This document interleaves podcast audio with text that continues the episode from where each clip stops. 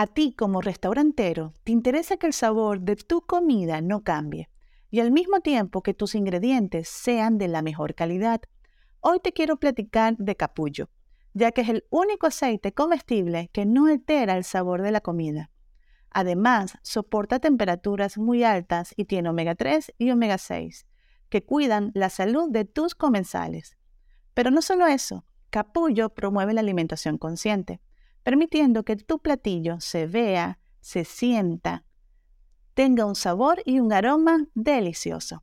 Pruébalo y empieza a ver sus increíbles resultados. Soy Valentina Salazar, mi pasión el marketing y la gastronomía. Bienvenido a mi espacio Marketing Gastronómico sobre la Mesa. La industria de alimentos y bebidas está entrando en una nueva etapa sin precedentes. La era digital llegó para quedarse siendo los negocios de comida uno de los más beneficiados de las redes sociales.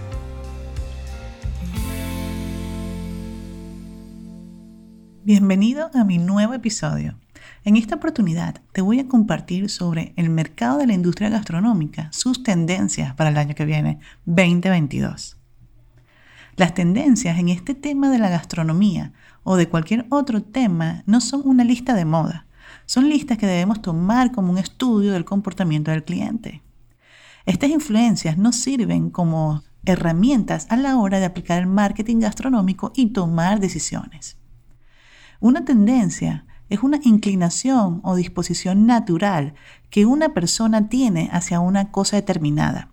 Detectar tendencias es una forma de estudiar el comportamiento del consumidor, lo que pasa ahora y lo que puede pasar en el futuro. Esto nos sirve como una herramienta para inspirar nuevas experiencias, estrategias, productos y servicios. En el mundo actual, el consumidor es el principal protagonista de esta innovación. Las tendencias están conectadas con la evolución que se origina de los gustos, las necesidades y lo que consume. A continuación te voy a compartir varios puntos importantes sobre el tema de las tendencias luego de todo lo que hemos vivido con el COVID, número uno es el marketing gastronómico para los negocios de comida. Los negocios de alimentos y bebidas buscan especialistas en sus nichos que generen resultados de negocio. Aplican herramientas específicas enfocadas en sus nichos y creación de embudos de venta. El punto número dos, alimentación que fortalezcan nuestro sistema inmune se intensifica en las personas luego del COVID los hábitos de la alimentación favorable, desde la importancia de la calidad del alimento, su procedencia, los superalimentos y probióticos. Los consumidores planifican mejor la compra de sus productos alimenticios, sea en el supermercado u opciones en el menú de un restaurante. Punto número 3. Las famosísimas Dark Kitchen. Vienen a ofrecer otro estilo de negocio es conocido como Cocina Fantasma también. Y es un canal de venta de comida a través de plataformas digitales. Es considerado el modelo de negocio del futuro que se hace presente en el mercado gastronómico, por lo que las Dark Kitchen tienen el éxito garantizado siempre y cuando se apliquen adecuadas estrategias de comercialización y presten sus servicios de calidad. Por ende, su centro de operaciones radica en un buen sitio web con presencia en las redes sociales y una buena campaña de marketing gastronómico digital. Punto número 4. Experiencias gastronómicas desde casa. Un nuevo reto llega a los restaurantes, cautivar a los comensales a través de experiencias gastronómicas para consumir en casa, creando diferentes cajas con temáticas específicas que involucran los sentidos, la vista, el gusto, el tacto, el olfato, el oído. Punto número 5. La educación virtual, las clases de cocina online. La educación virtual se disparó en el 2020 debido al COVID. Para los negocios de comida, una opción para generar ventas fue la creación de cursos online en diferentes plataformas variadas como Zoom, Meet, grupos en Facebook, hasta en Instagram. Entonces, si vemos la posibilidad de que nuestro negocio también pueda compartir clases virtuales es una gran área de oportunidad. Punto número 6. La alimentación basada en plantas. Una nueva generación de consumidores considera la alimentación basada en plantas como ética para el cuidado del planeta y del bienestar de los animales. La creación de nuevos productos y opciones de alimentación sin perjudicar el sabor. Un ejemplo de ello es la Beyond Meat. ¿Qué es la Beyond Meat? Es este sustituto de la carne que está hecho de una mezcla de proteínas de soya, proteínas de guisantes, levadura y otros ingredientes. Punto número 7 en tendencia, la despensa a granel. La misma temática donde el consumidor siente mayor empatía por la procedencia del alimento y del cuidado del planeta, sale esta tendencia. El consumo responsable, el apoyo del consumo local, la reducción de bolsas y empaques son algunos de los valores de estos consumidores.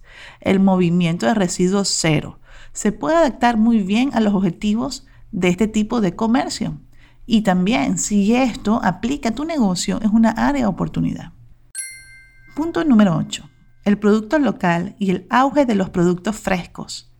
El auge del apoyo del producto local también crece en 2020.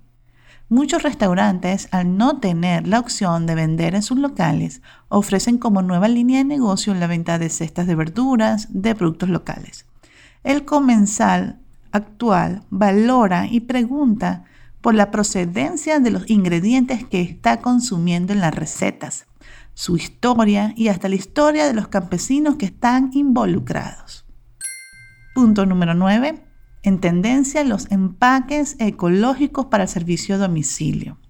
Impulsada por los efectos de la pandemia, el material biodegradable en los empaques va en alza de materia prima que pueda ser degradable como la fécula de maíz, residuos de cebada y otros almidones y caña de azúcar. Al ser más consciente del impacto ecoambiental, es percibido como una ventaja competitiva. Entonces luego escuchamos estos puntos que están en tendencia. Si en tu negocio puedes aplicar, sea los empaques ecológicos, sea impulsar el tema de tu producto local, el producto fresco, el producto de la despensa granel o alimentación basada en plantas, algún platillo adicional en tu carta, en tu menú, la educación virtual, alguna experiencia gastronómica con una caja que tú puedas tener alguna bebida, algún, algunos alimentos y las personas puedan vivir esa experiencia compartiendo entre amigos o en pareja en su casa. El tema en la dark kitchen o alimentación saludable.